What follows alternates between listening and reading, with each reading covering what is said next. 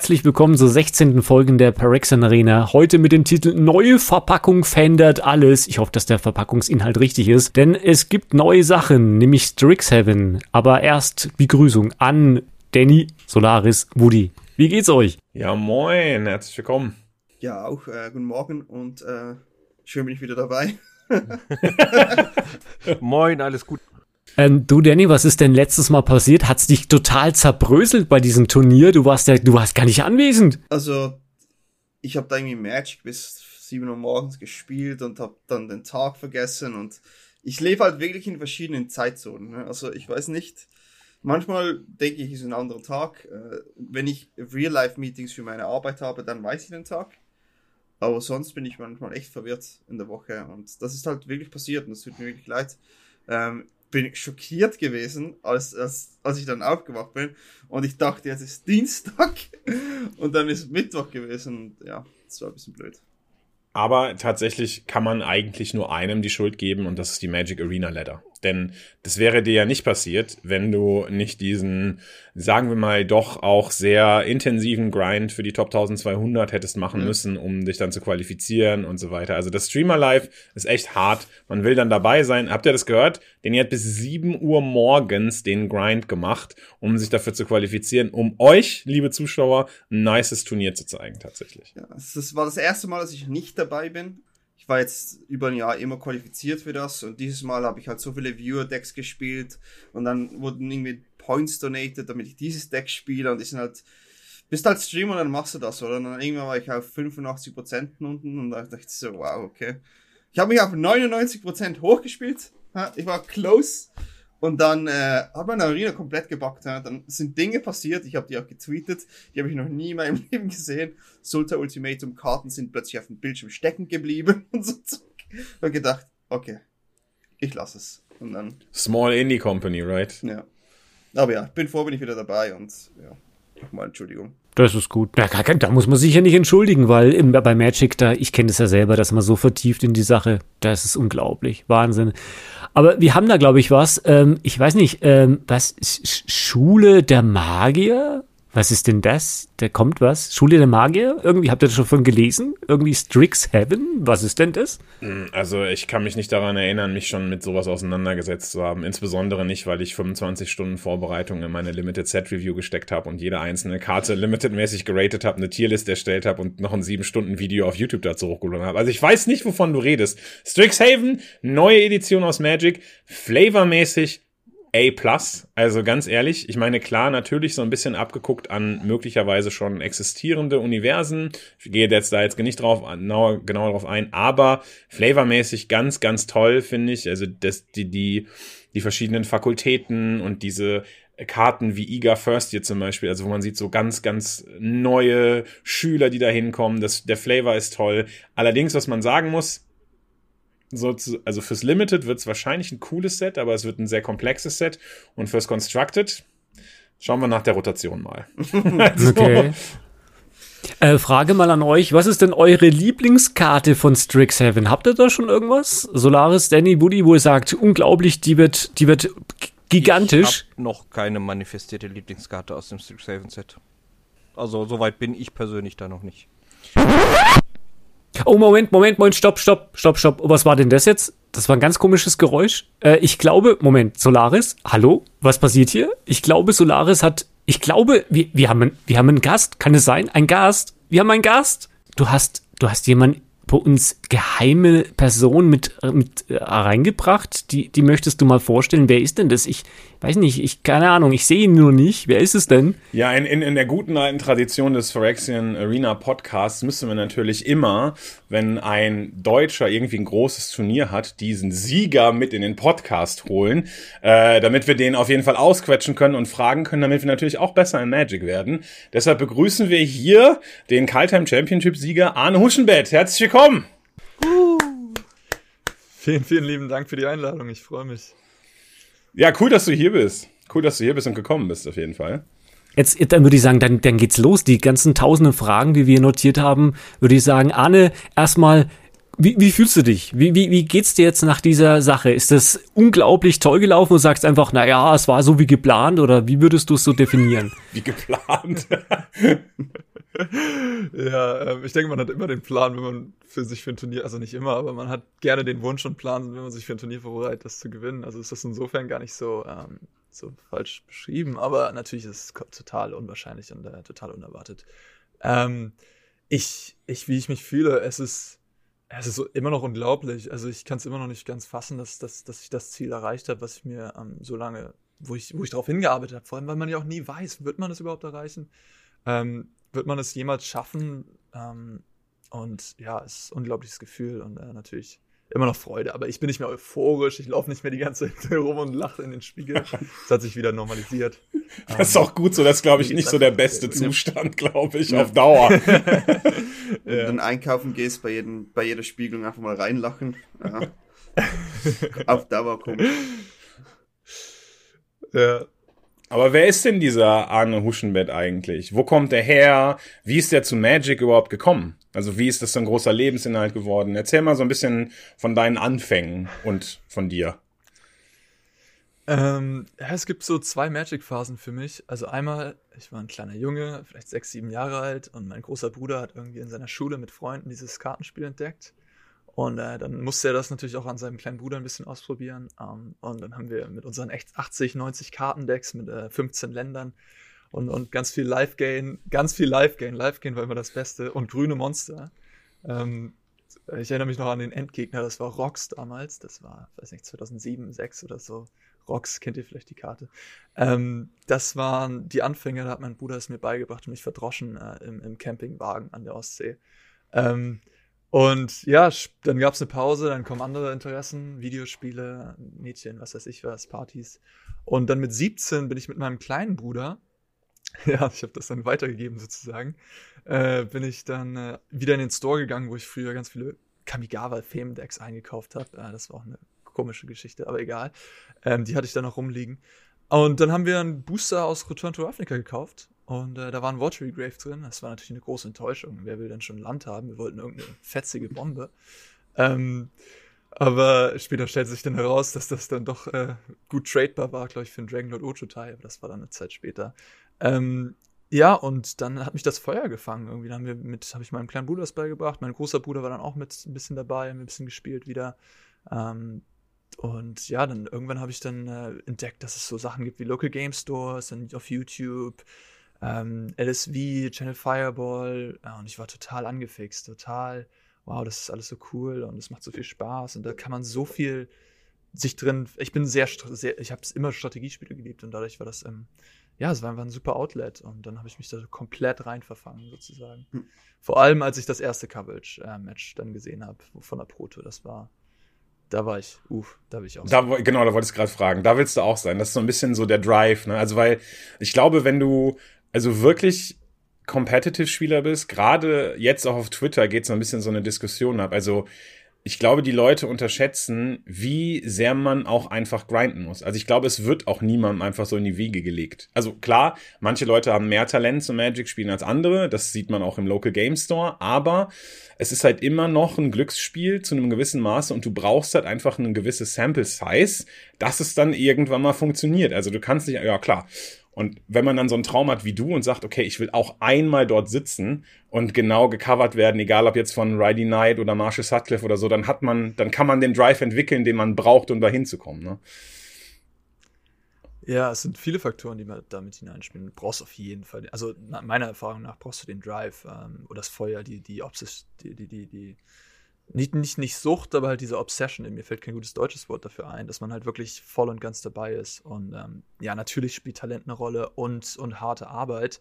Die harte Arbeit folgt aber meistens automatisch, wenn man etwas so sehr liebt und so, so, so darin gefangen ist. Ihr kennt das vielleicht selber. Ähm, ja, ist, ähm, wenn das Hobby zur Arbeit wird sozusagen. Ähm, und ja, äh, natürlich sage ich oft, dass, dass harte Arbeit sehr viel ähm, bei mir eine Rolle gespielt hat. Ähm, aber bestimmt äh, bin ich auch in, in, in, bestimmten strategischen Bereichen talentierter, vielleicht als der Durchschnitt und habe dadurch ähm, natürlich äh, Privilegien in dem Spiel und hm. es einfacher gehabt. Ähm, ja, aber äh, genau. so, äh, das ist meine Geschichte zu Hm. Magic. Und, und ja. Ja, auch du warst ja schon vor der Pro Tour eigentlich ein recht guter Spieler. Es gibt ja auch dieses Elo-Projekt.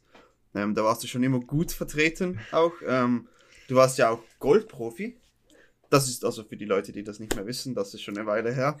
ähm, Dam damals, als Organized Play noch gut war. und da warst du ja auch, wie viele andere, da ein bisschen unglücklich, oder? Als der Cut passiert ist und die Points weg, oder? Ja, auf jeden Fall. Das war natürlich ein schwerer Schlag. Ähm, also für, für alle, die nicht ähm, in der Top 32 der Ja. Listen waren, natürlich war das sehr heftig. Ähm, klar, jedes Spiel geht durch Wandel durch. Ähm, Magic hat lange dieses Protosystem aufrechterhalten, was sehr spielerfreundlich war, was sehr ähm, ein, nee, ja doch auch anfängerfreundlich, vor allem dann mit den Bronze-Levels, aber es wurde halt alles zu groß und dann hatten sie andere Entscheidungen getroffen. Ähm, Ich weiß nicht, was da in dem Headquarters losgeht, wer weiß das schon alles. Ähm, und äh, so eine MPL mit vielen großen Preisen ist natürlich irgendwie etwas, was man gut hochhalten kann nach draußen. Ähm, ja, das war nicht so schön. Ähm, es war ja auch so hart, weil hätte ich vielleicht ein Turnier damals besser gespielt, hätte ich das gewusst, wäre ich vielleicht noch härter reingegangen äh, ins, ins, ins, in, in den Grind. Und hätte man da ein Turnier richtig gespiked, dann hätte ich vielleicht Platinum gemacht. Ich war, ich war nicht weit davon entfernt. Platinum ist das Level über Gold gewesen und, und die meisten Platinum-Spieler waren dann MPL nach der Saison, aber sie haben es ja auch nicht mal angekündigt. Sie haben dann einfach so, oh ja, die Top 32, äh, das haben wir jetzt so entschieden. Hm. Dann, aber nein, darüber zu, zu, zu, zu ähm, ja, das, das, das ist jetzt vorbei und ähm, mittlerweile, vielleicht ändert sich das System ja auch wieder ins Gute. Ähm, und mittlerweile ist es ja auch gar nicht mehr so schwer mit diesem Challenger Gauntlet und alles. Ich habe jetzt gesehen, die Top 25, der 25. Platz ähm, bei der letzten Pro Tour, was natürlich ein großartiger, äh, äh, ähm, großartiger Erfolg ist, aber nicht, nicht super gut. Top 25 kann man mal machen. Äh, ist qualifiziert für dieses Challenger Gauntlet. Und wenn er da Top 4 macht und den Challenger, dann, dann ist er bei der NPL. Also der Weg ist nicht mehr so Ich denke, es ist fast einfacher, ins Challenger Gauntlet zu kommen, als überhaupt eine Pro Tour zuerst. Das ist von der Statistik her natürlich äh, einfacher, oder? Ja. Ich meine, wenn du in eine Pro Tour kommen willst, dann musst du halt spiken mit 300 Leuten an irgendeiner PTQ oder von Star City Games oder du musst halt über Arena Client, wo du keine Ahnung hast, was gespielt wird, alle Limited-Spieler mal irgendein Deck reinhauen oder so halt reinkommen. Ich denke, das ist fast schon schwerer, als dann wirklich zu performen mit weniger Leuten. Dafür sind die Leute gut. Wie, was findest du, ähm, wie bist du eigentlich genau reingekommen in, in die Pro Tour? Ähm, wie ich in die jetzt reingekommen Ja. bin? Oder ähm, in die habe ich ähm, einen Historic Qualifier auf Arena Okay. gespielt im Überall, Januar. Das war John Sacrifice, das lief ganz gut. War das noch nicht das Top-Deck to beat. Da waren so Krol und Sultai, äh, Mhm. die, die Decks, worauf die Leute sich vorbereitet haben. Ähm, ich denke, es ist wahrscheinlich doch etwas schwerer, als sich einfach nur für eine Proto zu qualifizieren. Die Arena-Qualifier sind bestimmt ähm, einfacher, auf jeden Fall, ähm, als, als die PTQs der, der damaligen Zeit, die ja wirklich gigantisch wurden, vor allem auf Magic Online. Hm. Ähm, aber ja, es ist nicht so schwierig, in die MPL zu kommen. Also nicht so schwierig in Anführungszeichen. Ne? Es ist immer noch ja, eine Arbeit. Das ist dein Ziel, nehme ich an, als nächstes. Also, ich bin schon auch schon gespannt auf das Gauntlet und jetzt kommt ja auch ein neues Set und das wird halt nochmal äh, alles ändern. Bist du eigentlich eher so der Deckbauer oder spielst du oder verfeinerst du die Decks? Als ich in irgendwelchen Testing-Team war, dann hat irgendwie Javier das Deck gebaut und Brad hat dann irgendwie ein, zwei Karten ausgetauscht und Seth hat einfach gesagt, ich spiele anders. also, jeder ist ein bisschen anders da. Ja, auf jeden Fall. Ähm, ja, das Ziel wird auf jeden Fall sein, in die NPL und Worlds zu bekommen. Also diese Gauntlets sind ja, wow, das sind Turniere. Ähm, da geht es ja um alles oder nichts. Und ähm, das wird bestimmt auch einige Zuschauer anlocken. Dieses, also ich bin schon sehr gespannt ähm, auf, auf diese, diese mega, mega ähm, Turniere. Ähm, ja, wie ich mich einschätzen würde. Ich denke, ich bin mehr so ein Constructed-Spieler, da liegen mehr meine Stärken. Und was Deckbau angeht, ich bin eher jemand, der gerne Decks tuned. Also sagen wir, wenn du mir eine Deckliste schickst, dann habe ich wahrscheinlich ein paar Dinge, die ich direkt darüber meckern kann ähm, und dich unglücklich machen kann. Ähm, was natürlich ähm, dem einen gefällt, dem anderen eher weniger. Aber letztendlich bin ich natürlich sehr effizienzorientiert und, und ähm, sobald ich das, den Grasp auf dem Format habe, dann weiß ich so ungefähr, welche Karten zu welcher Anzahl und, und so weiter in, in welche Decks kommen. Das heißt, vor allem, wenn das Format schon manifestiert ist und, und, und noch nicht jetzt, wie wir es bei Strixhaven haben, wo wir jetzt noch nicht wissen, was abgeht, dann kann ich wahrscheinlich sehr gut entscheiden, welche Karten du zu welcher Zeit, zu welcher Anzahl spielen solltest, Klar, man weiß das nie perfekt, aber sozusagen die, die Deckliste Tune angepasst auf, auf das zurzeit erwartende Metagame. Ähm, und insofern kann ich gut Decks bauen. Aber ich bin jetzt nicht jemand, der einfach so die, die Bruce auspackt. Das, das mache ich eigentlich nicht so häufig. Ah, ich würde gerne den Punkt äh, von Arne, dass er ganz gut Decks bauen und tunen kann, hier bestätigen, denn äh, ich habe tatsächlich netterweise im Hintergrund äh, ein wundervolles schwarz-weißes Aurendeck äh, von Arne geschickt bekommen, das ich dann beim MIQ gespielt habe und äh, Day 1 habe ich dann auch durchrasiert mit sieben Wins und bin dann auch easy Day 2 gegangen, also mit dem Deck. Leider war ich äh, an der hatte ich äh, an Tag zwei ein bisschen Fieber und konnte nicht so gut spielen, deshalb hat's da leider nicht gereicht. Aber ich muss schon sagen, das Deck war super smooth und hat richtig, richtig gut performt. Von daher, was er hier erzählt, stimmt auf jeden Fall. Solltet ihr irgendwann mal irgendwo Decklisten von Arne finden, könnt ihr die eigentlich ohne große Bedenken einfach so importieren und zocken. Äh, vielleicht mit ein bisschen Gedanken und ein bisschen, aber das sollte man ja immer da reinstecken, ein bisschen Brainpower. Ähm, noch eine Frage an dich tatsächlich. Du hattest gerade, du bist gerade ein bisschen genauer auf das Organized Play eingegangen. Hast dann halt gesagt, hier, also Top 25 der Championship qualifizieren sich für dieses Challenger Gauntlet. Die Top 4 davon kommen in die, in die MPL rein und so weiter. Und es gibt ja diese ganzen Gauntlets. Für mich tatsächlich, ähm, ich habe mich, ich, jetzt komme ich mir auch schon so vor wie so ein Boomer, mit dem alten System sehr gerne auseinandergesetzt, weil das war relativ einfach. Man hat einfach Punkte-Thresholds gehabt, man hat gesagt, okay, mit so und so vielen bist du Platin, äh, Platin bekommt das und das und das, Gold bekommt das und das und das und das war alles über, über eine sehr eindimensionale Metrik geregelt, die nachvollziehbar ist und die für mich auch Sinn gemacht hat, wo man auch mitfiebern konnte. Das aktuelle Organized Play ist für mich so kompliziert, also beziehungsweise erstmal so undurchsichtig, weil es so viele verschiedene Sachen gibt. Auch gerade irgendwie äh, jetzt in diesen, jetzt war letztes Wochenende das League Weekend, wo dann irgendwie die letzten fünf irgendwo in irgendwas reindroppen von irgendeiner League. Die Rivals, letzten fünf fallen komplett raus. Platz 32 bis 44 aus der Rivals kommt in irgendwas anderes rein und so weiter. Also das ist wirklich, äh, wenn nicht schon kompliziert, zumindest relativ unintuitiv und nicht so ganz so durchsichtig. Ist das etwas, weil du jetzt so, so selbstverständlich davon redest, wo du dich gerne mit auseinandersetzt oder ist das jetzt der Fall gewesen, wo du gesagt hast, okay, ich habe jetzt diese Kite Championship gewonnen, jetzt wird das für mich mega relevant, ich muss mich damit auseinandersetzen oder würdest du das freiwillig tun? Ähm, freiwillig tun. Also, sagen wir mal so, die Situation vor März für mich war, also vor dem Turnier war, hey, du spielst einfach ein bisschen Magic und, und schaust, wie weit es kommst. Ich habe mich überhaupt nicht mit dem System beschäftigt. Genau. Ich wusste nicht mal, was passiert. Ähm, also ich bin da voll auf deiner Seite, dass das auch für mich undurchsichtig war. Und natürlich erinnere ich mich noch an die Frustration, als wir geswitcht haben zu dem MPL-System. Ähm, natürlich ein Punktesystem, wie das Pro-Punktesystem damals mit den Stufen Bronze, Silber, Gold, Platinum. Das war halt das war halt so motivierend. Ich erinnere mich noch, als ich das erste Mal Silber gemacht habe. Da bin ich nach Las Vegas geflogen, musste da den Triple GP spielen und habe es dann im letzten Match geschafft. Und allein diese, diesen, diesen Zwischenerfolg zu haben, diese Etappe, das war unglaublich natürlich. Das wurde zelebriert und, und gefeiert und dann ähm, konnte man mit diesem Proto-Invite sich ein Ticket kaufen, auch, auch wie, ach, wie teuer das war. Ähm, man, man konnte weiter grinden und man, man, man, man wurde reingesogen sozusagen und dann, dann war das nächste Ziel Gold und, und das ist mega. Das ist ja, und vor allem auch für Leute, die anfangen. Bronze ist nicht einfach zu erreichen, aber wenn du schon ein guter Spieler bist und dann ein bisschen Erfolg hast auf dem GP-Level, dann kannst du auch Bronze erreichen. Und dann diese Etappen, das ist, glaube ich, mega für, für, für, für einfach das menschliche Gehirn oder wie, wie funktionieren, dieses, diese Ziele zu haben. Aber jetzt haben wir das nicht. Wir haben kein Punktesystem, woran wir arbeiten. Wir müssen irgendwie ein Turnier spiken. Und das motiviert einfach so viel weniger, weil wir natürlich realistisch denken und wissen, dass, dass die Chancen, dass wir das erreichen, sehr gering sind. Und deswegen bin ich voll und ganz auf deiner Seite, dass ich mir das Punktesystem oder, oder so eine Art Elo-System oder so ähm, zurückwünschen würde.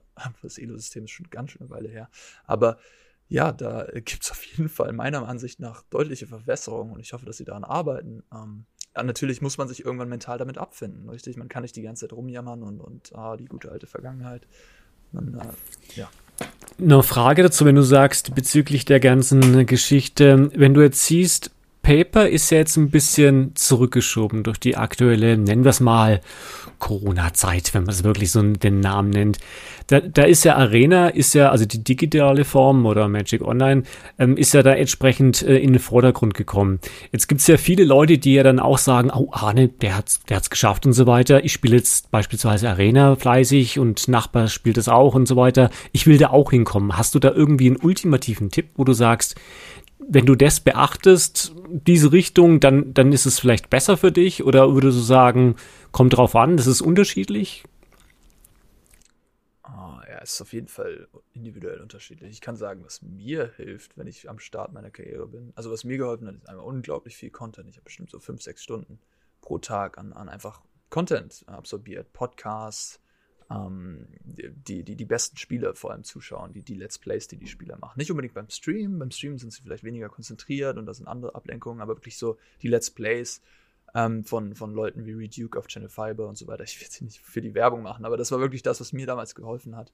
Ähm, und dass man Artikel absorbiert, dass man einfach diese ganzen Informationen absorbiert und dann automatisch lernt und dann automatisch diese Play-Pattern kopiert und auch zwischendurch natürlich viel spielt. Ähm, einen ultimativen Tipp für den Anfang, versuche irgendwie rauszufinden, was deine Schwächen sind. Ähm, versuch den Stolz loszulassen, dass du irgendwie mit deinen eigenen Decks gewinnen musst. Ich glaube, das haben viele Spieler oh, ja. so ein bisschen. Oh ja. Ähm, auch heute noch. Du, äh, ja, ähm, und äh, wenn du das, wenn du das schaffst und dann erstmal ähm, dir einfach die guten Decklisten kopierst und die Sideboard Guides, dann sollte das auch von selbst immer besser werden und irgendwann bist du dann auch an einem Punkt, wo du dann anfangen kannst, selber die Decks zu tunen, selber weißt, okay, ich will jetzt gerade vielleicht einen dritten Mystical Dispute im Sideboard und lieber die Karte nicht im Main Deck. Und dann äh, kommt das von selbst. Also ich denke, das sind so die offensichtlichen Dinge. So einen ultimativen, geheimen Supertrick, habe ich leider auch gerade nicht parat. Okay, also das heißt, der ultimative geheime Tipp gibst du dann danach, weil das darf ja keiner hören, sonst wäre er ja nicht geheim. Nur exklusiv für euch. Genau. Äh, Woody, äh, Inputs von, von, von äh, Paper oder sowas, von deiner Seite? Ja, definitiv. Sagst? ich hätte, ich hätte in, in Richtung Arne auf jeden Fall mal eine eher emotionalere Frage. Weil so wie sich das, das ja anhörte, beziehungsweise wie er es erzählt hat und was ja auch so die die Statistik seiner Magic-Karriere so wiedergibt, hat er ja auch logischerweise mit Papierkarten angefangen. Wie zumindest die meisten in einem gewissen Alter heutzutage, ausgenommen mal diejenigen, die dazugerutscht sind, als Arena dann immer, immer beliebter wurde. Ähm, was bevorzugst du, das digitale Magic oder das Kartenspiel? So rein von der emotion emotionalen Seite so für dich? Ja, easy. Also ganz klar Paper, ganz klar. Ähm, wenn du mich hier spielen siehst, dann, dann wirst du auch, äh, also zum Beispiel bei dem Kaltheim Championship habe ich Karten in der Hand, die ich flickere, weil ich so, weil ich das so sehr liebe. Ja, du siehst, äh, ähm, das ist, äh, ich weiß auch nicht, äh, ich habe eine, ja, ähm, ja, absolut Paper. Ähm, ich, ich, ich vermisse es total. Ich vermisse die Trips vor allem. Ja, die Trips mit den Leuten zu den Grand Prix. Das war ja auch dieses Soziale, was Magic mal mit sich gebracht hat, dieses Community Building, was so unglaublich ähm, anlockend ist für, für viele. Es ist nicht einfach nur ein Game, was du vom Rechner zockst. Ähm, es, ist, es ist dieses, wenn du das kompetitiv spielst oder auch nicht kompetitiv, du kannst zu den großen Grand Prix reisen, Team-Events spielen. Äh, fantastisch. Ähm, natürlich vermisse ich das unglaublich. Ähm, es ist auch so eine Geschichte, man kann darüber viel jammern, aber man muss halt sich damit abfinden, leider. Ähm, und dann versuchen, das Beste daraus zu machen. Ähm, was Turniere angeht, ich habe jetzt drei große Online-Turniere hinter mir. Ähm, und zwei davon habe ich top-8ed. Also allgemein erinnere ich mich noch an Grand Prix und Pro-Touren, wo ich wirklich in den letzten Runden äh, am Ende meiner Kräfte war, weil das auch sehr ähm, kraftraubend ist teilweise. Ähm, und online ist es natürlich so viel angenehmer in, äh, in, in, Turnierform. Du kannst in deinem eigenen Bett schlafen, du hast keine Reise, du musst nicht die Karten noch organisieren. Ähm, es ist ja wirklich so angenehm. Ähm, dass das mir wahrscheinlich persönlich zum, zum größeren Erfolg hilft oder was zumindest die, die kleine Sample Size, die wir bisher haben, zeigt. Da würde ich direkt auch nochmal fragen, tatsächlich. Aber ich glaube, ähm, genau wie du sagst, so Offline-Turniere oder sagen wir mal ursprüngliche Turniere, Grand Prix und so weiter, also da, das ist natürlich wirklich sehr anstrengend. Du musst irgendwie auch vor allen Dingen, du hast ständig so eine riesige Lautstärke. Äh, das, das kriegt man gar nicht mit. In so riesigen Hallen nimmt man irgendwann den Sound gar nicht mehr wahr, aber der ist einfach unglaublich groß. Stress, viele Menschen. Du musst immer darauf achten, dass was, du musst immer die eine Toilette finden, die kein anderer bisher gefunden hat. Weil auf Magic Grand ist es immer so, dass die Männertoilette so eine riesige Schlange hat und wenn du als letzter fertig bist, schaffst du es nicht mehr auf Toilette und dann fragst du die Judges, gibt's irgendwo noch eine, die keiner gefunden hat und so. Also das sind halt diese, das ist halt schon stressful auf jeden Fall, finde ich. Ähm, was ich festgestellt habe bei Online-Turnieren ist, oder beziehungsweise wenn ich aber wenn ich am Tisch sitze auf einem Grand Prix, dann bin ich super fokussiert auf das Game. Also ich kann mich wirklich konzentrieren, ich schalte alles komplett ab und kann mich einfach, also ich sehe nur noch den Gegner, die Handkarten und meine, meine eigenen Gedankenprozesse und, und ja, genau. Und online ist es so, ich habe hier mein, mein Streamer-Equipment, ich habe hier drei Bildschirme, äh, dies, das, pipapo, ich habe mein Handy, was ich nicht weglegen muss, was ich natürlich offline tun muss. Und ich merke, dass ich mich tatsächlich sehr schnell ablenken lasse. Also mich nicht so, dann mache ich Musik auf Spotify an, irgendwie, ja, dabei kann ich mich bestimmt gut konzentrieren und mein linker Bildschirm, der zeigt halt irgendwas an, während ich irgendwie Arena in der Mitte spiele und so weiter. Also ich merke, dass das Ableckungspotenzial zumindest für mich, wenn ich hier alleine sitze, viel höher ist als offline. Ist das für dich auch oder schaffst du dich da gut zu fokussieren? Ähm, ja, das ist eine sehr gute Frage und das kann man bestimmt auch optimieren. Ähm, ich denke, ich habe natürlich auch wahrscheinlich mehr online gespielt in meinem Leben als offline, weil die beste Turniervorbereitung findet online statt. Es ist so viel zeiteffizienter, ähm, als sich mit Freunden oder so zu treffen im Real Life. Ähm, wenn du das professionell grinden willst, machst du das wahrscheinlich im Normalfall. Und dadurch hatte ich natürlich ähm, auch schon oft die Konfrontation, ähm, wie, wie fokussiere ich mich am besten zu Hause. Und für mich, ähm, ich lasse leise Musik im Hintergrund laufen, Chill-Hop oder auch klassisch ist vielleicht auch eine Option für den einen oder anderen. Jeder ist da individuell. Ähm, das ist so, so, so, so eine Ground Noise. Ähm, und Bildschirme ausgeschaltet, Handy beiseite gelegt, auf lautlos, keine Nachrichten akzeptieren, voll und ganz aufs Spiel konzentrieren. Ähm, nur halt den Bildschirm offen jetzt in den Decklist-Turnieren, nur für die Deckliste offen, die anderen Tabs bestmöglich schließen, die anderen Icons, die dich irgendwie alarmieren können, alle schließen und dann einfach aufs Spiel konzentrieren. Das ist so meine Herangehensweise. Ähm, zwischen den Games bin ich dann wieder voll, schalte ich wieder alles an, das ist vielleicht auch nicht so gut und dann bin ich wieder voll im, im Medienrausch und dann kommen irgendwelche Nachrichten rein. Aber irgendwie funktioniert das für mich. Ähm, ja, das, so, so gehe ich daran. Sehr diszipliniert auf jeden Fall. Also das fällt mir noch sehr schwer. Ja, ja das ist definitiv schwer. Also wenn du irgendwie ein PTQ spielst online oder so, ist halt keine Ahnung, da wartest du mal und dann klickst du irgendwie auf den Browser rasch und ist halt sehr, sehr gefährlich. Ja. Definitiv. Also wirklich, eigentlich sollte man einfach nur einen Bildschirm haben, den Rest einfach wegwerfen. äh, das ist eigentlich ja. die beste Strategie. Ich habe da noch was sehr Interessantes, ein interessanter Input. Ähm, du hast ja schon mit Paperkarten gespielt. Ähm, es gibt tatsächlich jemand im Challenger Gauntlet, der hat noch nie mit Paperkarten gespielt. Ähm, wow. Ja, das ist mein, ist, ist, ist mein Kumpel, äh, Kushiro, oder äh, Noriaki Mori, äh, ist auch, den weiß sicher, was ja. ist. Und wir haben, ich habe gegen ihn gespielt. Ja, ja. Genau, genau, genau. Wir haben nach dem Turnier, nach dem Turnier haben wir noch telefoniert miteinander und dann hat er auch so gesagt, ja, jetzt vielleicht, jetzt geht er nach Tokio und vielleicht spielt er zum ersten Mal mit echten Karten. und ich war so, ey, wenn du MPL kommst, ohne je mit Magic-Karte gespielt zu haben, das wäre einfach, das wäre einfach unglaublich, musst du dir mal vorstellen. Also heutzutage, ja, heutzutage echt alles möglich, jetzt mit Online, Arena. Und da komme ich zu meinen nächsten Fragen. Was denkst du, wird passieren, wenn Covid ein bisschen zurückgeht, wir sind alle geimpft? Wie siehst du den Schnitt zwischen Online jetzt und Paper Magic? Äh, den Schnitt? Was meinst du, die, die, die, ja. die Relation? Aufteilung von Organized Play vor allem. Äh. Okay, okay. Hm. Um, ähm, ich will jetzt nicht hier den, den Pessimisten spielen, aber ich schätze mal, also das ist natürlich sehr schwer zu prophezeien, aber ich denke, es wird noch eine ganz schöne Weile dauern, bis, äh, bis das alles wieder zurückkommt. Ähm, wir sehen ja jetzt schon, dass, also ohne jetzt spezifisch ins Thema zu gehen, aber anscheinend sind ja sogar die Geimpften müssen noch weiterhin äh, unter, unter Verordnungen und so ähm, weiter im Leben funktionalisieren. Ähm, das wird wahrscheinlich eine Weile dauern und wenn das passiert, schätze ich mal, dass sie weiterhin auf Online bleiben. Ähm, es wird ja. ja. Nee, also meine Meinung ist da sehr pessimistisch. Ähm, aber das hat, ich bin natürlich auch kein Mediziner oder so. Also ich glaube, das wird größtenteils auf Online bleiben. Ähm, vielleicht, ich hoffe, dass es zu, wenigstens zu Local Game Stores zurückkommt. Aber so große Gatherings mit Tausenden von Leuten ähm, wird es wahrscheinlich in den nächsten Jahren nicht geben. Das ist meine Ansicht, die ist sehr pessimistisch. Ähm, ich hoffe, dass, ich, dass, sie, dass sie nicht eintritt. Damit habe ich, mich, hab ich was, äh, um mich zu freuen. Ähm, aber ja, so, so sehe ich das. Ich denke, die, die Online-Turniere haben sich insofern bewährt und ähm, das, das ist ja auch sehr viel kosteneffizienter.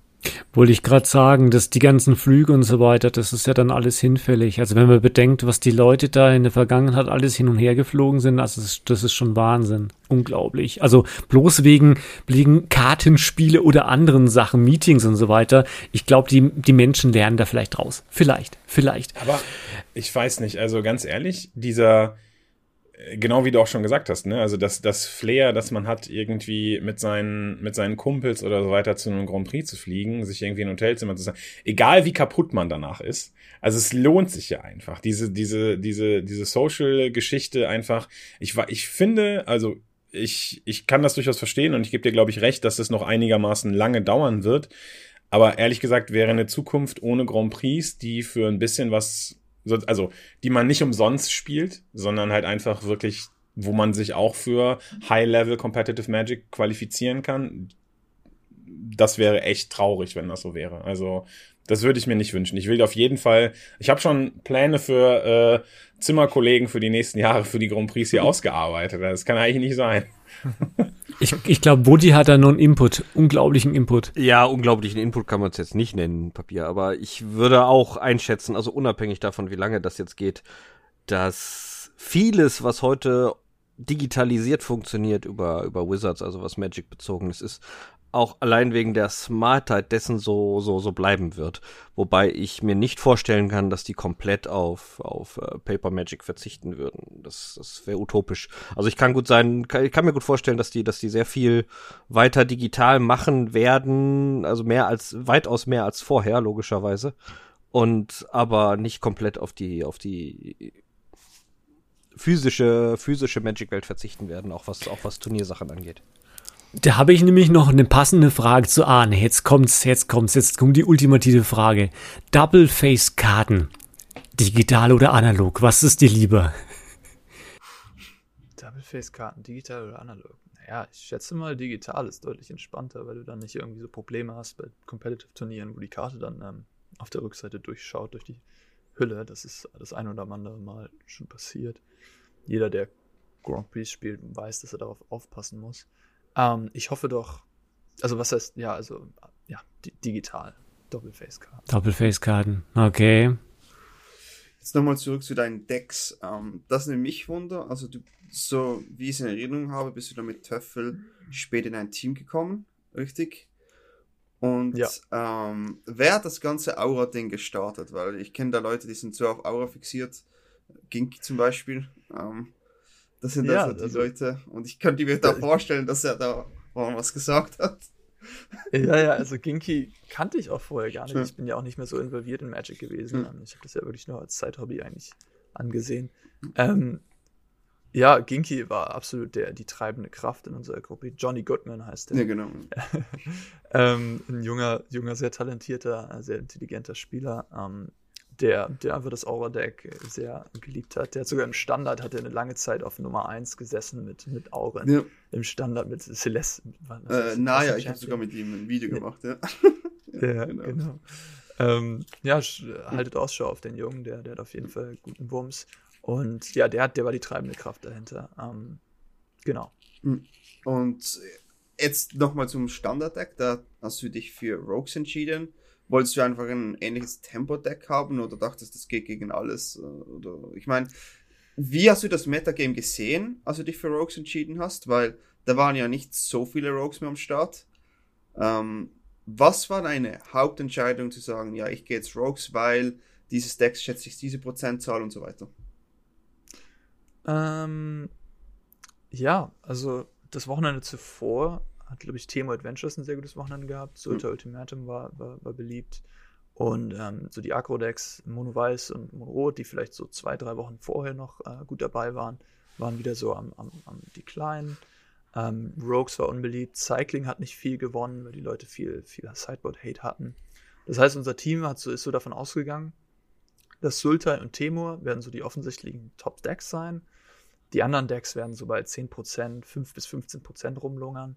Ähm, wir haben erwartet, dass Mono Rot nicht so viel gespielt wurde.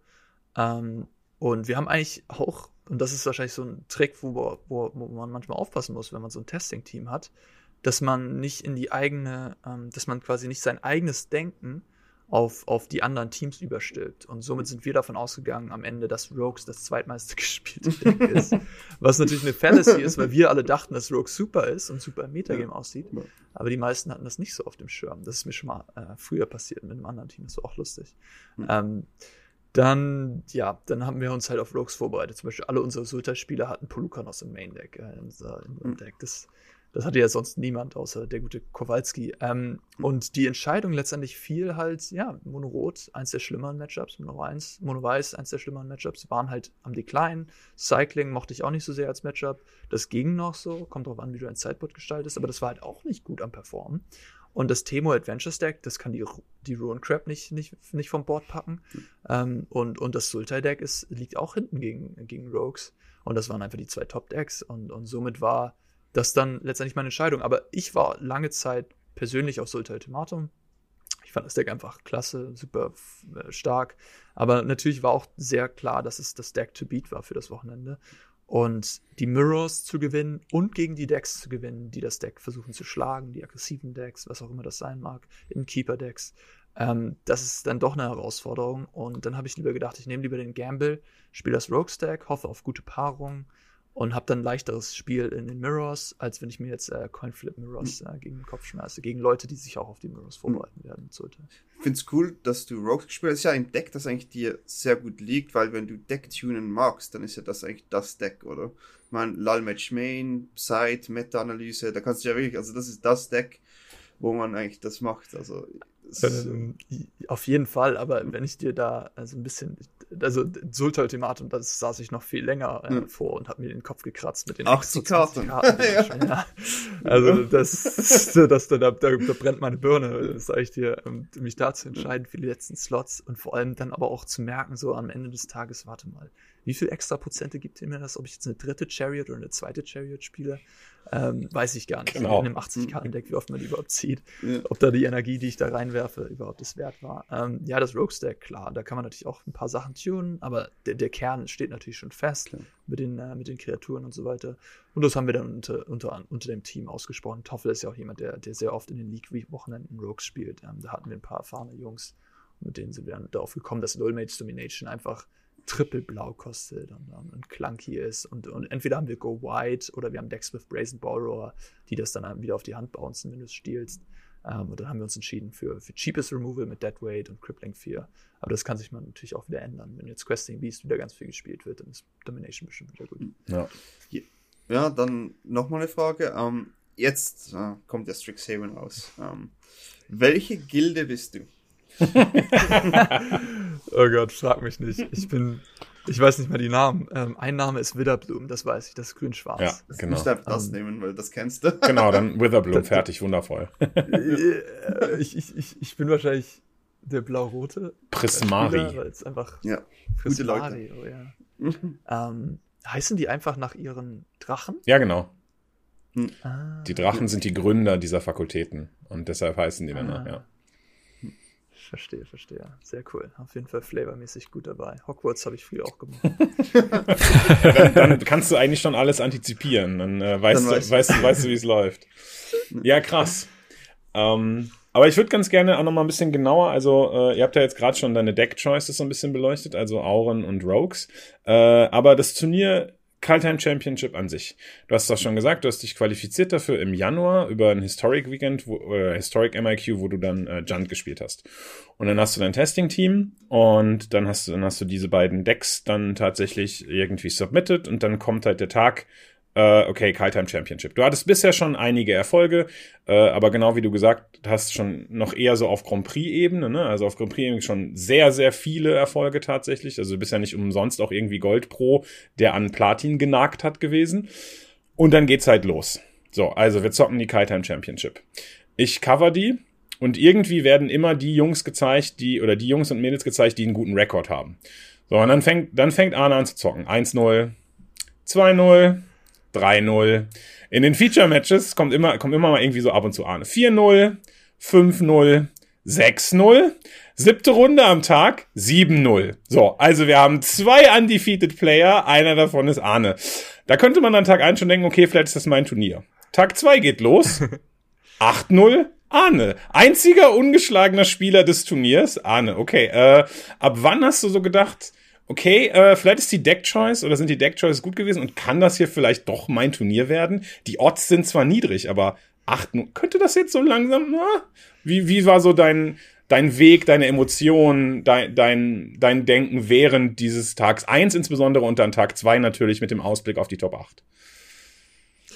Ähm, man, man spielt ein Spiel nach dem anderen. Also das ist äh, an Tag 1 war das so, wenn ich 3-0 stehe. Ich, guck mal, wenn du so viele Turniere gespielt hast, wenn du so viel, ich weiß nicht, wie viele Turniere, aber ich habe 15 Pro-Touren, 80 GPs oder so, dann, äh, dann weißt du auch mal, dann hast du auch mal das Erlebnis gehabt, dass du mal 7-0 gestartet bist und dann äh, 7-5 stehst. Das heißt, nur weil du gut startest, heißt das noch lange keine ähm, Garantie, dass das auch gut weitergeht. Und deswegen bin ich auch immer ganz schnell davon ab, irgendwie nur weil ich 5-0 stehe, jetzt hier zu sagen, wow, look, look at me, wir sind schon am Celebraten. Das Turnier hat noch seine elf Runden.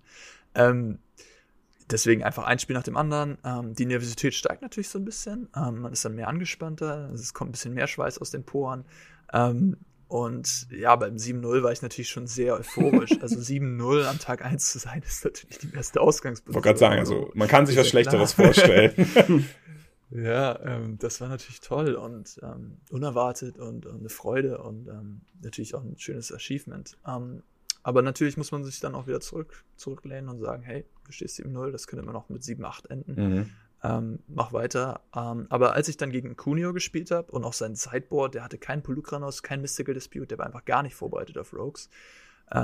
dann, und dann auch noch gewonnen habe. Ich glaube, das habe ich auch. Äh, das ist ja so ein bisschen äh, dann benutzt worden von der Coverage, äh, habe ich dann gesagt, dass ich gute Chancen sehe, mit, mein, mit meiner Deckliste ähm, die, die, Leute umzufarmen. Ähm, das ist ja jetzt auch dein Meme geworden, richtig? Farmer Arne, oder nicht? Also. Ja, da wollte ich mal einmal kurz reingrätschen. Ähm, ich weiß, wie ist das? Ähm, ich hab, bin jetzt nicht so auf der Profi-Ebene äh, unterwegs, aber sozusagen, man hat ja immer genau wie ihr gerade schon besprochen habt, so ein bisschen so eine Ungewissheit. Ne? Also man wählt dann diese Decks aus, die man als, als Bestes empfindet und man wählt diese Decks und tunt die natürlich gegen ein antizipiertes Meta.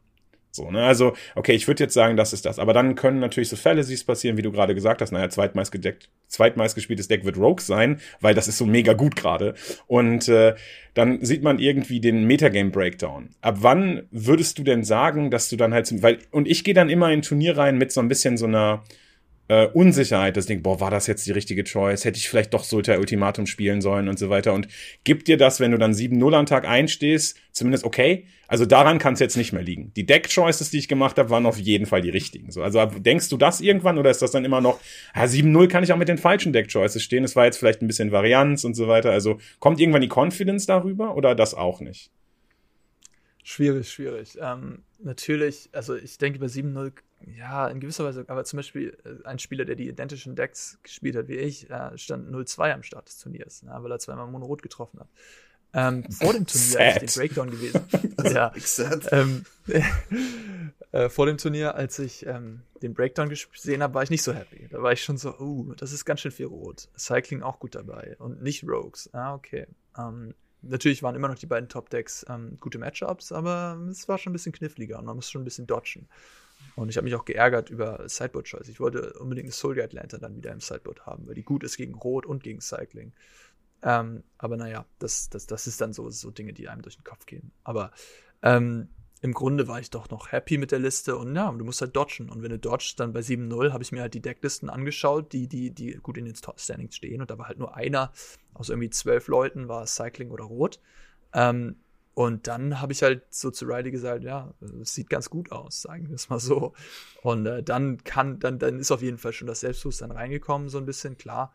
Aber auch halt die Logik, ne? Es ist ja rationales Denken. Wenn, wenn das Metagame gut aussieht, dann, dann wird Rogues womöglich performen.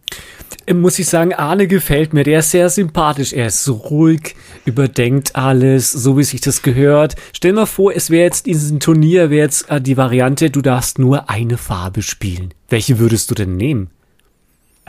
Nur eine Farbe. Ähm, ich habe mal Mono Rot in der Proto gespielt, das äh, lief ganz gut. 10-0. Ähm, Limited lief da nicht so gut. Da habe ich äh, deswegen auch keine Top 8. Äh, könnt ihr euch vorstellen, was das für ein Limited Record war. Boah, ich würde ähm, Limited anzünden. Ich würde an der Stelle Limited direkt anzünden. Ne? ja, die Decks erstmal verbrennen. Nein, habe ich nicht getan. Aber ja, ähm, ja, das war nicht so schön. Um, ähm, das war aber am Anfang oft eine Schwäche von mir bei den Protos. Ah, ich, äh, ja, ähm, so zu dem Thema, welche Farbe? Ja, ich bin blauer Spieler, also blau, Counter Spells, Instant Speed, Torrential Gearhulk, Snapcaster Mage, Force of Will. Das sind so Karten, die, die man mit mir assoziiert ziehen. Ja, wir können Arne nochmal einladen, ist okay. Also ja. er, hat, er hat den Test bestanden, das ist vollkommen okay. Ja, okay, aber dann äh, zur Kaltheim Championship, dann hast du ja dann, also dann Tag zwei lief nicht mehr so stellar wie Tag eins, aber das wäre auch ein bisschen unfair der Konkurrenz gegenüber gewesen. Also ich glaube, du hast dann einfach so ein paar Niederlagen eingestreut, dass du so ein bisschen, ja, okay, er ist doch menschlich, also es ist in Ordnung. Er macht zwar Top 8, aber er hat jetzt nicht irgendwie 15-0 gespielt. Und dann bist du ja relativ safe in die Top 8 gekommen. Und ja, Top 8 kannst du natürlich dann auch, dann weißt du natürlich, wie das Bracket ist. Ne? Also du weißt ja, wer gegen wen spielt. Du weißt, in, in der Top 8 sind drei Sulta-Ultimatum-Listen, zwei Temur-Listen. Ich glaube, dann war noch eine Mono-Rot-Liste dabei. Ne? Mhm. Und äh, das ist ja dann auch wieder eine Top 8 Meter, wo du dir, die wurde ja dann auch im Standard ausgespielt. Und was denkst du dir dann? Also du dann ab dann ist es ja genau wie du sagst berechenbar und Kalkül. Okay, was werde ich für Matchups treffen? Kann ich das, kann ich das handeln oder fühle ich mich immer noch unwohl, sozusagen? Ähm, ich denke, ich bin nicht mehr un also erstens, wenn du Top 8 gemacht hast, wenn du das Challenger Gauntlet gemacht hast, dann ist erstmal Partytime so, ne? Da, da, da, da kann dir, da kann dich niemand mehr vom Olymp runterholen. Ähm, und dann ist die, die Top 8 eigentlich nur noch extra Bonus. Ähm, Klar, so eine Trophäe, das muss man sich dann natürlich auch vorstellen. Wann spielst du jemals für so eine Trophäe? Das passiert nicht alle Tage. Vor allen Dingen eine, die Chance vor allen Dingen eine, die du dann ja. per Post zugeschickt kriegst. also wann kann ich die endlich mal nicht beim Sieg in die Hand nehmen, sondern krieg die Monate später. ja, das habe ich mir, das habe ich mir, als ich 17 war äh, und die ersten Coverage-Sachen gesehen habe, natürlich nicht so vorgestellt, aber hey, I'll take it. Ähm, ja, das ist, dann, dann ja, man macht halt einfach so weiter. Man, ähm, ich habe mich natürlich gefreut, äh, gegen deinen Freund Danny äh, Koshiro zu spielen, mhm. der natürlich ein sehr gutes Matchup für mich ist mit Gruel Food und keinen Escape-Karten. Mhm. Ähm, und dann habe ich halt einfach weitergespielt. Ähm, ja, es lief gut, die Karten sind gut gezogen worden. Ähm, und, und was, was soll ich machen? Also ich habe einfach fantastisch gezogen, ich, ich, war, ich war in the zone, ich habe gut gespielt und dann am Ende, ja. Also da, da, da ist nicht mehr viel mit, Oh, ich habe natürlich getestet, die einzelnen Matchups mit, mit, mit auch Testpartnern. Ja, man, man testet dann, was kann da passieren, was macht Javier, wie, wie Sideboard Javier und so weiter. Genau, sowas wird dann gemacht. Einfach Fokus, einfach spielen und, und dann durch. Ja, nice. Und dann hast du ja auch noch das, äh, hast du ja auch noch die Fancy Pants ausgepackt mit dem mit dem Play of the mit dem Play of the Weekend. Ne? Also das, äh, da ist da ist die Coverage auch komplett ausgerastet, indem du in Response zum Ochsen erstmal den, ich glaube, das war den Innkeeper gekillt hast, damit du solange das noch auf dem Stack ist, den Ochsen exilen kannst, bevor er den Flash äh, escapen kann. Ne? Also das war, das war einfach so auch der Moment. Das Witzige war, ich weiß nicht, äh, waren wir zusammen in der Coverage, Danny? Ja, ne? Ja. Ich glaube, wir haben gerade tatsächlich, weil wir, ich glaube, wir, das war irgendein Moment, wo wir irgendwie mit dem Chat geredet haben und irgendwas anderes gemacht haben. Und dann passiert da dieses krasseste Play. Der Chat und die Coverage rastet aus und wir haben es gar nicht so auf dem Moment sofort mitgekriegt, was ist denn ja. hier eigentlich passiert ist. Also, aber auf jeden Fall, äh, glaube ich, ging das als äh, zumindest on-Coverage krassestes Play des Turniers ein. Also, ja, ja, ähm, ich, ich, ich, äh, unglaublich, ja, das hilft, Legacy zu spielen, es hilft, äh, smarte Teammates zu haben. Ich glaube, Toffel ist das mal passiert äh, vor ein paar Monaten. Ähm, das kann natürlich passieren, dass du, ähm, ein Escape-Spell wird gezogen und dann möchtest du ihn mit Link to Dust exilen, bevor dein Gegner ähm, ihn, ihn dann, nachdem du ihn counterst, ähm, aus dem Friedhof wiederholst. Ähm, und in dem Moment habe ich das eigentlich relativ schnell gesehen. Das ist dann so automatisch einfach, wenn du schon mal die Situation hattest, dann ist das einfach eingebrannt in deinen Kopf. Ähm, ich habe auch nicht erwartet, dass die Reaktion so heftig ist. ähm, hab mich natürlich gefreut. so, so witzig. Irgendwie. Ja. Das ist halt so Magic, oder? Ich meine, da passiert ja nicht viel Action, aber wenn da mal was Cooles passiert, dann passiert was Cooles. ja, genau. Es war mal sowas outside the box, ne? Also das ist ja dann auch, wenn man das noch nicht so oft gesehen hat, ich meine, die Leute, die dann zuschauen, also ich meine, die, die Verteilung an Magic-Spielern, da ist natürlich auch nur ein sehr geringer Prozentteil eben auf maximal competitive oder sehr hohem Spielniveau. Und für die ist es dann natürlich eben auch nochmal was extrem Besonderes. Also von daher, man muss es ja auch immer, wenn man sich so eine Glockenkurve über den Magic-Skill vorstellt, dann ist das natürlich schon irgendwie trotzdem was sehr Nices. Also. Der Fallrückzieher ja, der Kartenspieler. Genau, genau. ja. Das stimmt, das stimmt. Ja, klar, natürlich, die normalen Spieler, die jetzt mit Arena anfangen. Solche Dinge weiß man vielleicht nicht unbedingt, selbst wenn man ähm, einfach nur Arena grindet, weil das ja, passiert ja auch nie. Es passiert ja so, ja. so, so, so selten. Ja. ja, und dann in der, und dann in der Top 8 äh, hast du tatsächlich, glaube ich, äh, exakt irgendwie ein Game oder so abgegeben. Irgendwie, irgendwie 2-0 gegen Mori, 2-1 gegen Kowalski, 2-0 gegen Dominguez und dann nochmal 2-0, äh, also in Matches dann nochmal Kowalski im Championship-Match weggefegt. Würde ich sagen, ist eine ganz okaye Performance dann auch nochmal am Ende. Also lässt nicht viel Raum für Diskussionen, wer das Turnier verdienterweise gewonnen hat. Also mega nice. Glückwunsch an dieser Stelle auch nochmal. Mega, mega gut. Sauber gespielt, gute Deckwahl, richtig awesome. Danke, danke. Ja, ich, ich sage auch immer, die Deckwahl ist eigentlich das A und O. Du, du musst nicht der beste Spieler sein, wenn du das richtige Decks für den richtigen Tag hast. Und das war für die Top 8, war Rogues einfach super. Und dann, dann musst du nicht mal so gut sein. Also die Deckauswahl ist unglaublich wichtig in Constructed.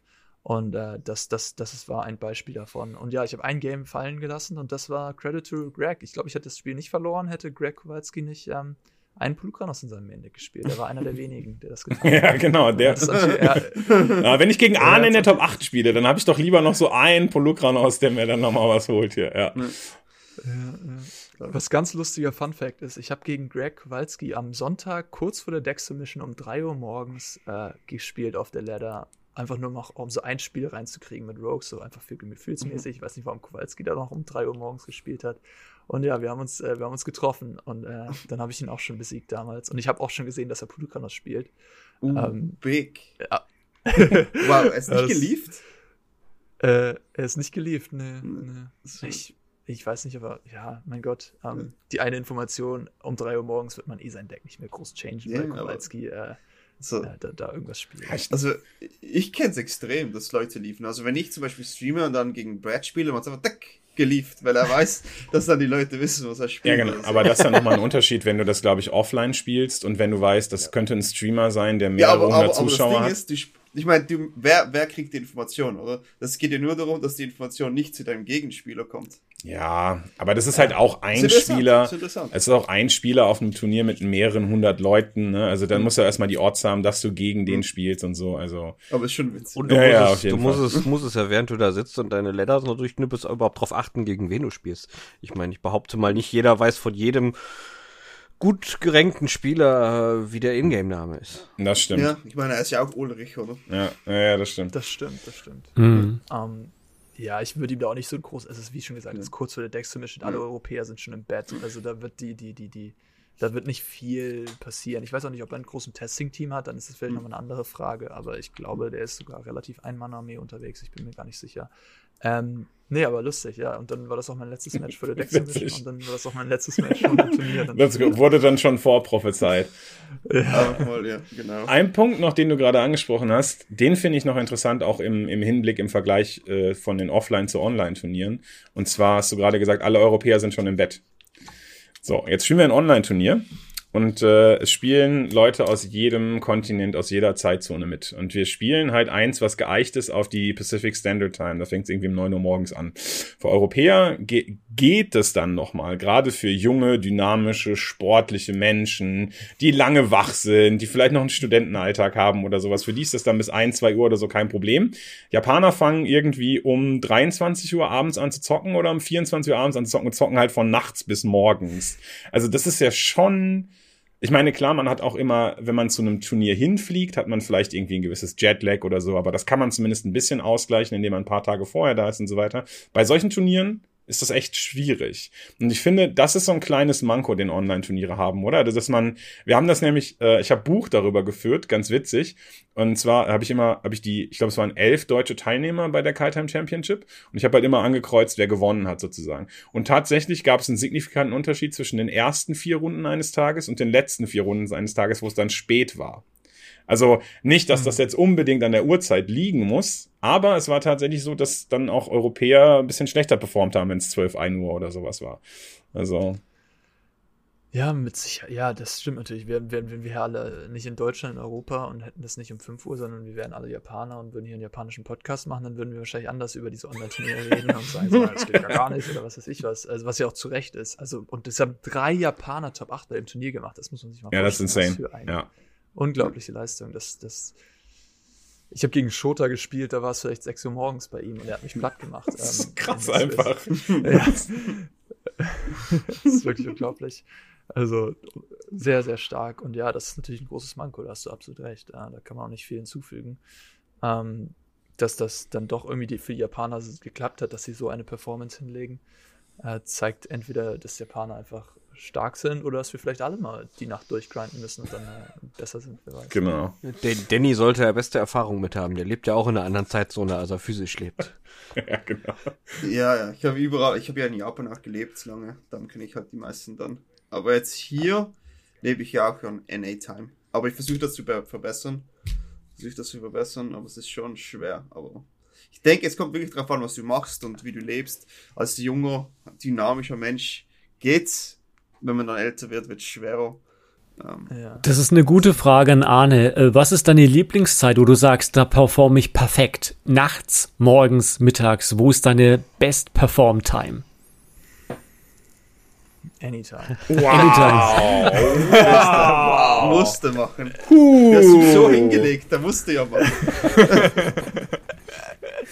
Die Vorlage. Ja. Um, I mean, for me, I, I, don't know, ich war eigentlich, ja, morgens vielleicht, wenn man so gerade aus dem Bett kommt, ist vielleicht nicht das Beste, aber ähm, der Morgen ist auch eine sehr produktive Zeit für mich, da habe ich sehr viel Energie. Ähm, halt, für Magic geht es irgendwie zu allen Zeiten, solange ich halt äh, hydriert bin und, und, und, und, Futter im Magen habe. Ja. Viel trinken, viel trinken, genau, das, das, ist wichtig. Das sagt man ja auch immer auf den Grand Prix, ne? Stay hydrated und so. Ja, ja aber jetzt eine spannende Frage tatsächlich. Du hast jetzt diese, du hast jetzt den Erfolg auf der größten Bühne, also auf der, sagen wir mal, also bis auf jetzt World Championship mal abgesehen tatsächlich, aber schon Pro Tour vergleichbares Level sozusagen erzielt. Du hast jetzt hier diese, du hast hier diese Trophy geholt, du hast die Time Championship gewonnen. Was bedeutet das für dich? Was bedeutet das für dich? Was bedeutet das für dein Leben? Du hattest vorher ja angekündigt ähm, oder gesagt, naja, Magic war dann, ist so ein bisschen in den Hintergrund geraten. Ich war so ein bisschen frustriert, Goldlevel, dann irgendwie komplett gecuttet, dann habe ich das so als Side-Hobby gesehen. Natürlich bin ich immer noch ein sehr guter, talentierter Spieler, habe mich dann irgendwie qualifiziert für das Ding, habe das Ding jetzt gewonnen. Also was man gesehen hat, Pharma Arne fängt jetzt wieder an zu streamen. Pharma Arne hat immer mal eine Zeit lang gestreamt und jetzt ist Pharma Arne auch ein relativ großer Streamer suddenly geworden. Pharma, könntest du dir zum Beispiel vorstellen, dass du dann mehr mit Magic machst, dass du vielleicht Magic Fulltime gehst oder ist dir das gerade zu wackelig, weil das immer noch ein Variantspiel ist? Musst du dann erstmal schauen, was in diesem Challenger Gauntlet passiert. Also hat dieser, hat dieser Sieg Auswirkungen auf dein Leben? Also sicherlich hat er die, zumindest was Selbstbewusstsein und so weiter angeht, aber auch so funktional oder strukturell. Hat das irgendwelche Einflüsse auf dich? Oh, auf jeden Fall. Ähm, letztes Jahr, nachdem ich dann Players to Finals äh, nicht so gut performt habe und dann keine Qualifikation für das Zendika Rising Championship war, hatte ich auch eine größere Pause von Magic. Ich war frustriert, das Punktesystem war weg, das war alles nicht so schön. Ähm, die ganze Arbeit, die ich so lange reingesteckt habe und am Ende hatte ich nichts mehr. Ähm, nicht nichts mehr, das ist natürlich auch äh, über, über ähm, übertrieben, aber natürlich war dann erstmal so ein bisschen, okay, was ist denn jetzt mit meinem Leben? Ähm, und man muss, wenn ich auf mein, meine letzten fünf Jahre zurückschaue, ich bin halt all in in Magic gegangen. Also ich wollte immer den Dream leben. Ich, ich bin Fulltime komplett Magic ähm, Pro. Ich habe ein bisschen äh, nebenbei gehasselt äh, in Jobs, aber ähm, nebenbei gehasselt in Jobs ist eine geile, also, ist eine geile Formulierung. Ich, ich, ich, ich habe zum Beispiel nicht studiert, was ich, wenn ich jetzt so sechs Monate zurückblicke, habe ich mich auch so gedacht, ja, vielleicht hättest du mal ein bisschen Zeit ins Studium stecken sollen, auch wenn ich nicht so der Schul, ja, Schul- und Lernfreund war. Ähm, dann hättest du wenigstens jetzt etwas, weißt du? Und da ich das halt nicht habe, war das schon so ein bisschen, uh, was ist denn mit der Zukunft? Und Magic ist jetzt auch so ein bisschen noch, noch viel ungewisser, als es schon vorher war. War ja schon vorher ein krasser Gamble, sich da so viel zu investieren.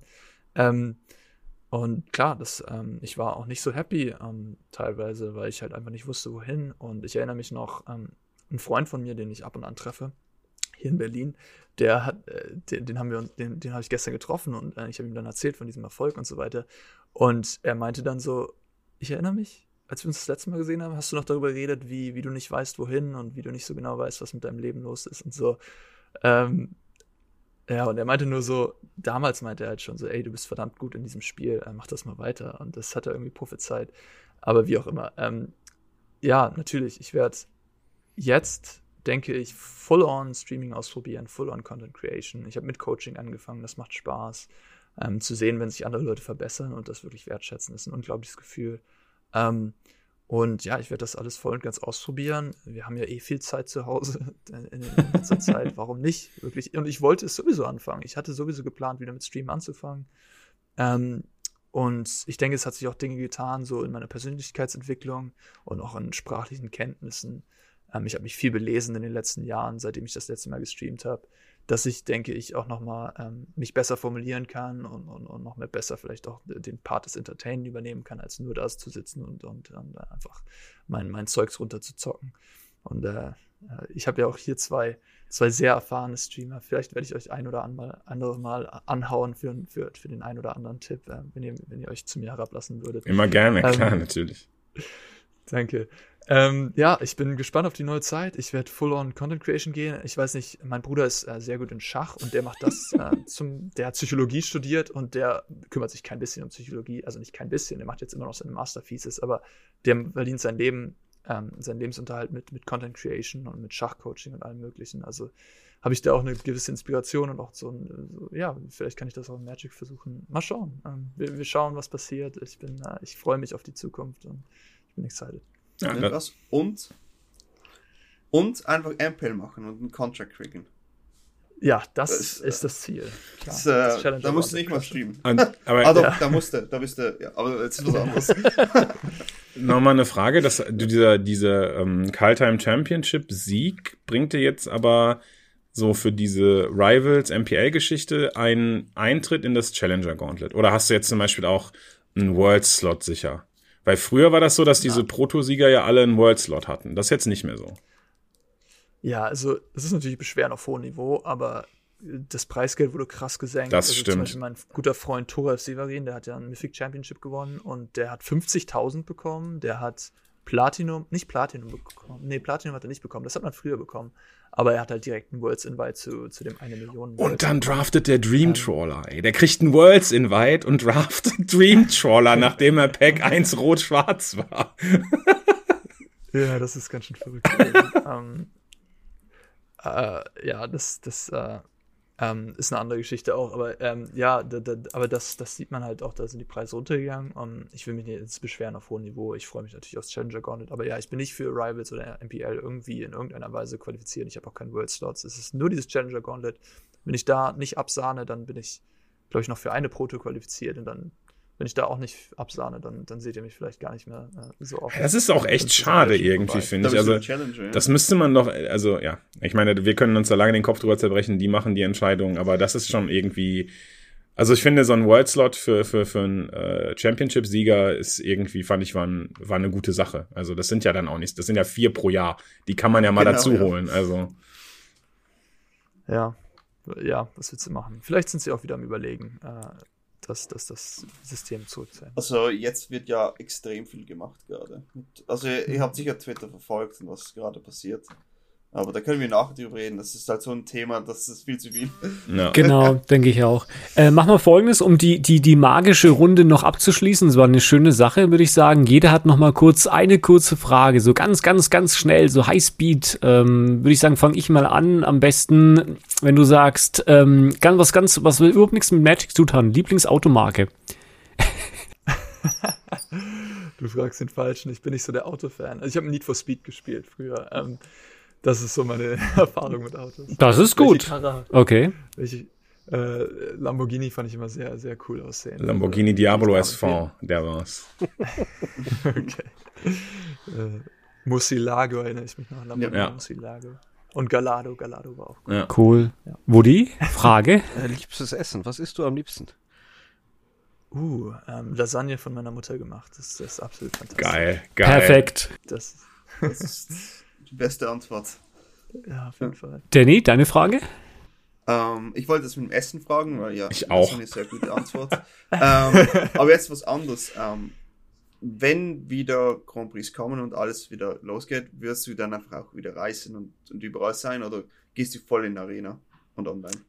Oh, ich werde auf jeden Fall auf Corpris reisen. Da wirst du mich mit Sicherheit sehen. Ich kann, ich kann, äh, ich kann nicht lang genug warten. Also ich, ich, ich bin so heiß darauf, meine Freunde vor allem alle wieder zu sehen, Ja. die mal wieder ein schönes, schönes Essen zu haben und einfach das, viel, viel weniger als das GP. Der GP ist dann Nebensache, glaube ich. Man will einfach sich selber. Also du magst Reisen allgemein einfach.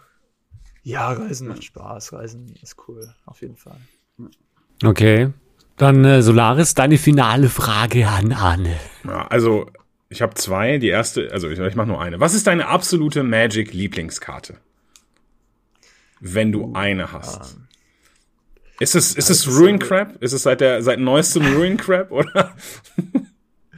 Ich, ich, äh, die Frage kommt auch immer bei Grand Prix Top 8, wenn du in deinem Stimmt, Profil stimmt, stimmt. Card? Und ich glaube, die ersten Male habe ich Basic Island geschrieben. äh, als Gag natürlich. Ähm, was meine Lieblingskarte ist, ist wohl der Dragonlord Ojutai. Ähm, der hat mir zu meiner ersten Grand Prix Top 8 äh, ge gefolgt, als ich das erste Mal so richtig angefangen habe, PPTQs zu grinden. Das waren früher so äh, Qualifier für, für Proto-Qualifier. Ähm, da habe ich immer Esper Dragons ausgepackt. Ähm, und ähm, ja, Dragonlord Ojutai, mit dem verbinde ich viel. Das war einfach so, wow, was für eine Karte. Ja. Hingeklatscht, Hexproof. Und dann, dann macht das Ding das dann selbst. Ist so ein bisschen wie Teferi eigentlich. Gewinnt einfach das Spiel Ja, selbst. ja. Ne? Anticipate, wenn er connected. Das ist schon, der war schon eine, das war schon eine solide Karte. Ja, auf jeden Fall. Ja. Okay, ja cool. Dann würde ich sagen, bedanken wir uns bei Arne für diese super geniale Runde. Hat Spaß gemacht. Hoffe, dass Ja. es dir auch Spaß gemacht hat. War interessant. Und äh, wo kann man dich denn überhaupt finden? Also du sollst natürlich auch hier dich mal so ein bisschen äh, shameless pluggen. Also wo, wo bist du, wo ist Pharma Arne überall zu finden? Pharma Arne, der braucht noch ein Emote für seinen Pharma äh, Twitch-Account. Nee, ich bin, ich bin zurzeit bin ich noch nicht Pharma Arne auf Twitch. Ich bin ähm, auf Twitch bin ich Arne Huschenbild, also Twitch slash Arne Huschenbild, ganz simpel zusammengeschrieben. Ähm, und auf Twitter bin ich HuschenMTG, also H-U-S-C-H-E-N-M-T-G. Und äh, ihr könnt mich, dort könntet ihr auch ähm, mein, mein, mein äh, Link zu, zum Coaching finden, falls ihr Interesse daran habt, auf meinem Twitter-Account. Das sind so die Dinge, die ich zurzeit nutze. Vielleicht wird es irgendwann noch mal YouTube und Instagram geben, aber das ist dann in der Zukunft. Wenn du Fulltime bist, dann, ja. Sch schreiben wir alles in die, in die Shownotes rein. So sind dann die entsprechenden Hyperlinks drin von Arne entsprechend. Und äh, wie heißt es so schon bei YouTube? Wir sind jetzt gerade nicht bei YouTube. In die Kommentare alle Fragen, wenn ihr noch irgendwas für Arne oder sowas habt oder direkt anschreiben. Ja, dann äh, würde ich sagen, sind wir fertig. Ja, vielen Dank nochmal. Ja, danke dir. Danke. Danke für die schöne Zeit. Fantastisch. Sehr gerne. Ja, Moment, äh, äh, was war denn das jetzt? Oh mein Gott, wir jetzt haben wir was eine fast eine Stunde mit Arne geredet. Also es war es war eine coole Sache, muss ich sagen. Also hat sich gelohnt, dass Arne da war. Das war ganz spontan, nicht geplant, unglaublich. Also danke an Solaris, dass das dass dass er das irgendwie, ich weiß nicht, wie er das gemacht hat, keine Ahnung. Wahrscheinlich hat es was mit den Schule der Magier zu tun gehabt, keine Ahnung, der hat irgendwie das hergezaubert. Schöne Sache, Planeswalker herzaubern, aber ich glaube, wir sind jetzt schon fertig sind, dann können wir ja auch gleich die Zufallskarte machen. Ja, würde ich auch sagen. Zufallskarte und dann schieben wir nächste Woche nochmal eine extra äh, Strixhaven-Folge rein. Ja, ja, Genau. stimmt. Das könnte man. Ja, genau, das machen wir. Genau, gut. Äh, wer zieht die Ich habe sie Zufallskarte? Ähm, Oh, gu- kannte die Karte nicht, mehr cool. Erstmal beschreiben. Äh, sechs Mana, drei blau und drei farblos. Ähm, ist eine Aura, ein Enchantment. Voli, Voli, Volition Reigns. Volition Reigns. Äh, zweiter Bildschirm, ich bin blind. Volition Reigns, um, enchant permanent. Uh, when Volition Reigns enters the battlefield, if enchanted permanent is tapped, untap it. You control enchanted permanent. Ähm, Finde ich natürlich mehr cool. Ähm, das ist mein Style einer Karte. Ähm, einfach mal was übernehmen, kann man mal machen. Ähm, es sagt vor allem permanent. Es ist nicht non-land permanent, du kannst sogar ein Land übernehmen. Ähm, auch das, die Karte an sich, also du bist halt einfach ein Magier auf einem riesen Tier. Ähm, einfach mal übernommen das Ganze dort. Kannte die Karte nicht, ähm, weiß nicht, wie die spielbar ist. Ist aus äh, Scars of Mirrodin. Ähm, aber auch nur dieses Set. Ich glaube, die wurde nie gereprintet. Allgemein nicht. Äh, für mich hat Flavor, sieht cool aus. Ja. Ist auf jeden Fall eine nice Karte tatsächlich. Also Scars of Mirrodin habe ich ganz coole Erinnerungen dran, denn das war die, das Set, mit dem ich tatsächlich Magic angefangen habe. Dementsprechend kenne ich Volition Reigns auch noch ganz gut. Äh, ist ähm, im Limited tatsächlich eine Bombe gewesen. Also ich meine, sechs Mana übernehmen permanent ist einfach ein sehr, sehr, sehr starker Effekt. Ist in der Regel immer ein Two-for-One. Ähm, genau wie du schon gesagt hast, nettes Artwork. Und in dem Format hat man halt immer, hat man irgendwie entweder Infect gespielt oder Rot-Weiß Metalcraft gespielt. Aber es gab halt auch diese Control-Ligen-Decks, die dann viel, also sehr viel Blau gespielt haben. Und Volition Reigns habe ich tatsächlich sogar eine sehr, sehr schlechte Erinnerung dran, denn mein erstes Magic-Turnier, Grand Prix Bochum, ich mache einen Planeswalker auf im Seed Grand Prix. Ich spiele einen Planeswalker und denke mir, jetzt kann das eigentlich nichts mehr anbrennen. Außer der Gegner übernimmt meinen Planeswalker. Und im limiteden Planeswalker zu übernehmen, ist relativ doof. Also ich habe an Volition Reigns so, geht so gute Erinnerungen, aber ist natürlich nichtsdestotrotz eine geile Karte, die aber im Constructed jetzt keinen Auftritt oder so gesehen ja, hat. Ja, würde ich auch eher nicht sehen im Constructed. Vielleicht als Commander-Format spielbar wegen der relativ teuren Mana-Kosten. Klar, logischerweise anderen Formaten, die ein bisschen schneller spielen, ist halt eine Frage, ob man sich auf, auf so eine Sechs-Mana-Sache einlässt. Was aber sehr stark ist, aus meiner Sicht, ist definitiv, dass es Target permanent ist und nicht halt nur eine Creature, wie man so üblicherweise kennt, sondern du kannst halt je nach Boardstate wirklich alles übernehmen. Stimmt, das ist eine teure, starke Karte, aber eigentlich ist es auch eine Denny-Karte, weil man beachte sich den Flavortext besonders den zweiten, den zweiten Satz. Satz. Da geht's nämlich wahrscheinlich auch unter anderem um gewisse schlaftechnische Sachen. Ich weiß nicht, ob das so ein Hint war, keine Ahnung, Bin, Benny. bin übrigens besser am Start jetzt mit dem Schlaftechnischen. Sehr Das gut. ist sehr gut. Das ist sehr gut. Ja gut, dann sind wir schon fertig. Äh, Ich bin begeistert. Das war eine schöne Runde mit Arne, äh, Solaris, Danny und Woody. Und äh, dann gibt's demnächst nächste Woche Nachschub mit Strixhaven. Alle Informationen, alle Decks, alle Infos und äh, ich bin gespannt. Dann Ja. schönen guten Morgen, Mittag, Abend. Bis bald. Bis bald. Danke bald. nochmal an Bis Arne Woche. und bis nächste Woche. Jo. Bis dann.